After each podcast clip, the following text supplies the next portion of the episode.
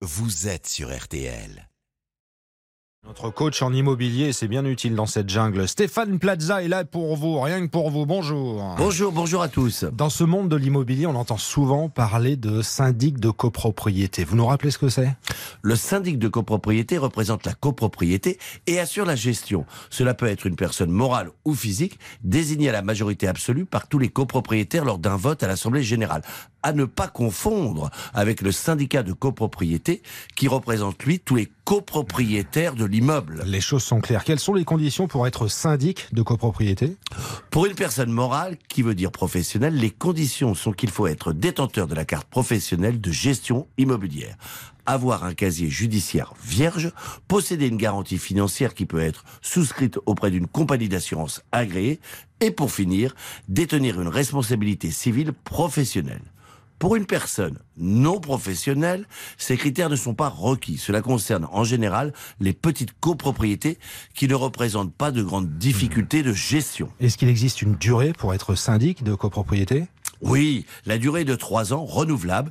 Il faut être détenteur de la carte professionnelle G, qui doit être renouvelée chaque dix ans auprès de la préfecture. Cette profession implique des connaissances juridiques, techniques comptables. Alors les personnes qui achètent un bien en copropriété, à quoi sont-elles soumises? Il est nécessaire de préciser qu'acheter un bien en copropriété signifie devenir propriétaire d'un ou plusieurs lots.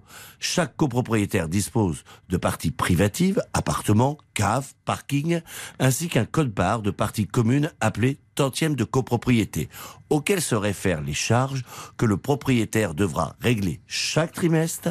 Il fait également partie automatiquement du syndicat de copropriété et s'engage à respecter les règles de copropriété. Stéphane, vous parliez de charges, il en existe deux types, c'est ça? Le règlement de copropriété répartit les charges de l'immeuble en deux catégories.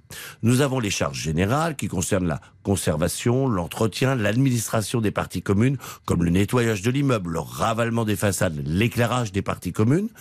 Puis nous avons les charges spéciales qui sont réparties en fonction de l'utilité de chaque copropriétaire. Elles concernent le chauffage collectif, l'eau froide, l'ascenseur, excepté pour les propriétaires qui vivent au rez-de-chaussée. L'euro symbolique pour acheter une partie commune, c'est ça, c'est exact? Souvent, ce terme est utilisé lors d'un achat si une partie commune n'a plus d'utilité, telle que les couloirs, des combles ou un WC sur le palier. Voilà, les choses sont plus claires grâce à Stéphane Plaza, le syndic de copropriété à la une ce matin dans Bien chez soi. Vous podcastez, vous réécoutez. Le replay est disponible évidemment sur notre site rtl.fr. RTL. Dans nos balades, tout à l'heure, il y avait bien sûr trois guides du routard des éditions Hachette à gagner. On a beaucoup parlé d'Didier Deschamps et de son parcours Marseille-Turin. La question, on la rappelle, c'était son numéro de maillot de l'équipe de France. Hein. Oui.